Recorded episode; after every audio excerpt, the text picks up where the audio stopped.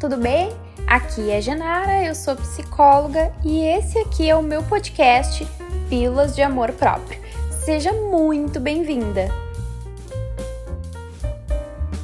Oi, gente, tudo bem? Sejam muito bem-vindas a mais um episódio do nosso podcast Pílulas de Amor Próprio.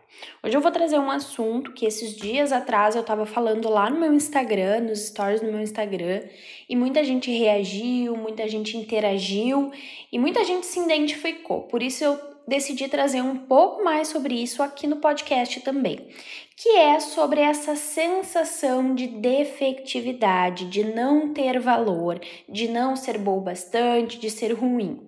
Esse sentimento ele é muito acompanhado com a vergonha, né? Com o sentimento de vergonha. É como se eu tivesse uma falha, como se eu tivesse um defeito muito grande e as pessoas não gostassem de mim por isso. Muitas pessoas se sentem culpadas, achando que elas carregam um grande defeito uma grande falha. Primeiro de tudo, é importante a gente entender de onde que vem essa sensação, esse sentimento.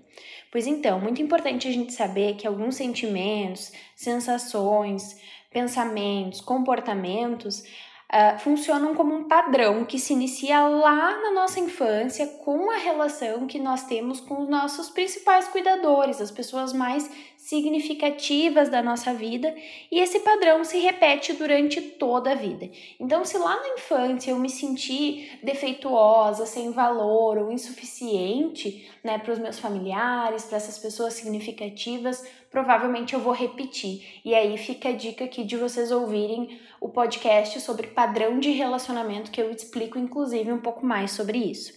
Mas pensando nesse sentimento de defectividade, né? Uh, ele pode ter iniciado se tu teve uma infância onde tinha pais extremamente críticos, por exemplo, ou foi levada a se sentir uma decepção para os pais ou para os cuidadores, foi rejeitado por algum dos pais, não? Foi abandonada pelo pai ou pela mãe, sofreu algum tipo de abuso, né, físico, emocional, sexual, tinha pais muito punitivos ou era sempre muito comparado, né, com um irmão, por exemplo, é comum isso acontecer, né, o filho mais novo ser comparado com o irmão mais velho. Então, se, se uma dessas situações acontecerem, pode ser um indício, né? Então, se tu se identifica com esse sentimento, com essa sensação, a primeira coisa é tu avaliar a tua história, é tu avaliar uh, enfim, como que era a tua relação com essas pessoas mais significativas, os teus cuidadores, e entender que provavelmente tu vai achar algumas respostas aí.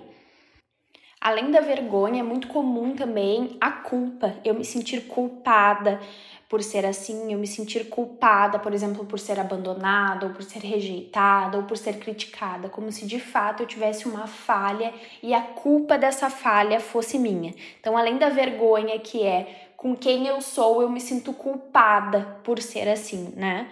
E com frequência elas se tornam pessoas extremamente autocríticas, autopunitivas, falam para si mesmas, né? Você é horrível, você é feia, ah, você não faz nada direito, nada que você faz é bom bastante. Então são pessoas que acabam sendo muito cruéis consigo mesmas. Daí isso é mais um indício que tu possa ter essas crenças, esses esquemas de defectividade né? Se você é muito crítico, se você se diz coisas muito duras.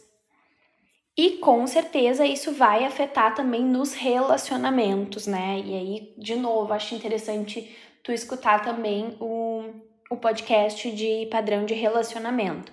Mas uh, algumas, alguns pontos importantes, assim, essas pessoas acabam ou se sentindo atraídas por pessoas que são muito críticas, que, a, que as diminuem, ou por parceiros abusivos, ou se sente atraída por pessoas que não se interessam por você e acaba reforçando aquela ideia de eu não tenho valor, eu não sou boa o bastante. Ou, ou inclusive eu posso ser a pessoa abusiva, a ciumenta, possessiva dentro da relação. Isso também pode ser uma consequência. Mas vamos falar do que interessa, né? Genara, como que eu lido? Já entendi que eu me identifiquei, já identifiquei na minha história também uh, o que que fez, o que que originou esse sentimento, mas como que eu faço para lidar com isso? Bom, primeiro de tudo, é um acompanhamento psicológico, é a terapia, é muito importante, né? Esse tipo de sentimento ele reduz muito a tua qualidade de vida, a tua autoestima. E a gente sabe, já falei por aqui como a autoestima é importante, como inclusive uma baixa autoestima pode ser um fator aí de predisposição para vários transtornos psicológicos. Então, procura uma terapia. Mas coisas que tu pode começar fazendo hoje, assim que esse podcast terminar, né? Primeiro de tudo, lista lista todos os teus defeitos e qualidades da infância e depois da atualidade. Então, quais eram as tuas principais qualidades quando tu era uma criança? E quais eram os teus principais defeitos quando tu era uma criança? E de agora? Quais são as tuas principais qualidades e defeitos de agora? Provavelmente tu não tem uma visão objetiva de ti, até porque tu é muito crítica, tu é muito dura contigo. Então, uma forma de ver na prática que tu tem várias qualidades e que tu não tem tantos defeitos quanto imagina, é colocar no papel, principalmente da infância, né? Que tantos defeitos tu tem na infância para ser essa pessoa que se envergonha ou que se culpa, né? Para te conseguir ver na prática, visualizar ali no papel uh, uma visão mais clara de ti, uma visão mais objetiva, uh, enfim, é para te ver de fato as evidências. Veja como você tinha vários pontos positivos e vários pontos a ser valorizado e você ainda tem esses pontos positivos a serem valorizados. Provavelmente você é uma pessoa que diminui os seus pontos positivos e exalta, exagera os negativos. Então, escrever isso num papel, listar, pode ser bem interessante. Depois que você listar, eu quero que tu avalie a gravidade desses defeitos, porque uh, normalmente, né, como eu disse para vocês, a gente tende, pessoas que têm sentimento tendem a exagerar os defeitos. Então, olhe para os defeitos e olhe para as qualidades que você colocou e pergunte a si mesma. Se fosse outra pessoa, se fosse uma amiga minha com esses mesmos defeitos, com essas mesmas qualidades, eu realmente acharia que ela é uma pessoa sem valor, uma pessoa indigna de ser amada? eu realmente a julgaria dessa maneira? Lembra de considerar que todo mundo tem defeito, todo mundo tem falha, não existe ninguém perfeito. Então, na hora de pensar sobre isso, lembra de considerar esse ponto também. E revisa essa lista todos os dias, quantas vezes forem necessárias. Além disso, não significa que você não pode mudar aquilo que é modificável.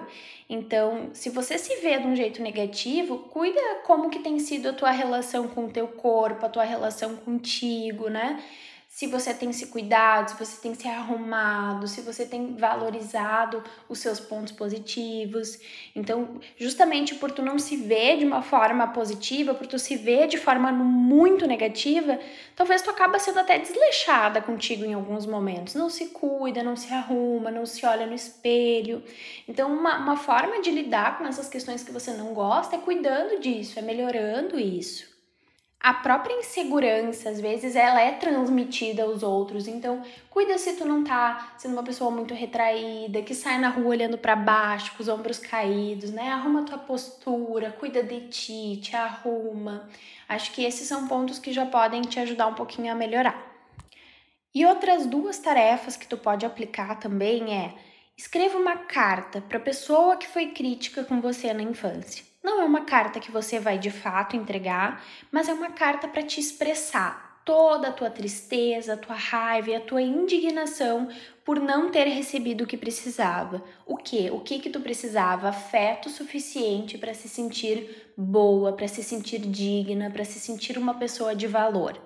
Né? Essa carta vai ser um espaço livre para tu expressar, para tu expressar o que tu realmente sente e principalmente se defender do que lhe aconteceu.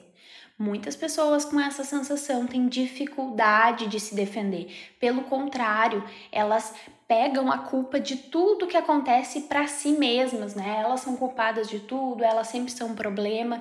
Então, nessa carta vai ser o espaço para te, te defender, para te falar: não, tu não poderia ter agido assim comigo. Não, eu era uma criança, eu merecia ter recebido mais validação, mais afeto, mais atenção.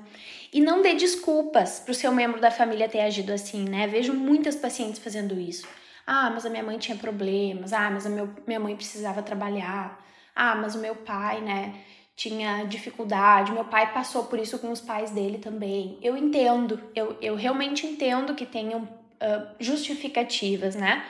Mas isso não tira o fato de tu não ter recebido o que precisava e hoje estar sofrendo as consequências disso.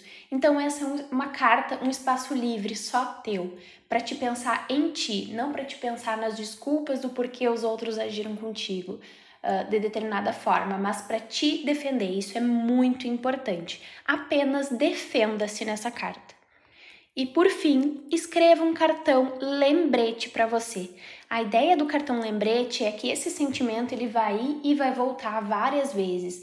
E o cartão ele vai te lembrar, toda vez que esse sentimento vir, ele vai te lembrar das tuas qualidades, de que você é digna assim de ser amado, de que você tem valor, de que você tem coisas boas. Então tu pode escrever nesse cartão assim: ah, uh, provavelmente você está se sentindo uma pessoa defeituosa, ruim, que não merece amor, mas lembre-se que isso veio da sua história. Lembre-se que isso não é uma verdade absoluta. Lembre-se que as suas qualidades são essas e essas e essas. Que você, que você tem falhas como todo nós temos, todo mundo tem, né? Escreva um cartão lembrando das suas qualidades, do seu valor.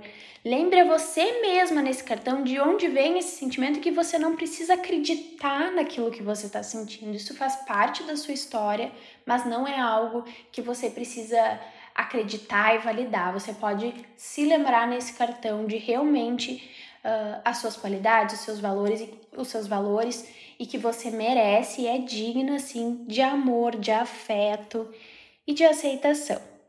E falando em aceitação, vem um último detalhe aceite o amor das pessoas próximas. Muitas pessoas com esse sentimento de, de defectividade, elas têm dificuldade de aceitar elogio, elas têm dificuldade de entender que as pessoas gostam realmente delas, sem elas dar nada em troca. Então aceite elogios, demonstrações de afeto, de carinho, abra espaço para cuidado e amparo de outras pessoas. Defenda os teus direitos, não deixa que ninguém machuque você e valorize aqueles que aceitam você do jeito que você é. Esse precisa ser o parâmetro, pessoas que te aceitam do jeito que você é, inclusive com seus defeitos.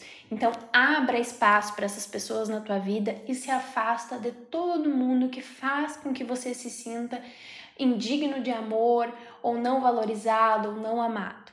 Combinado? Espero que esse episódio tenha ajudado vocês não esqueçam de me mandar lá um feedback no Instagram, arroba me contar o que, que vocês acharam e até a próxima!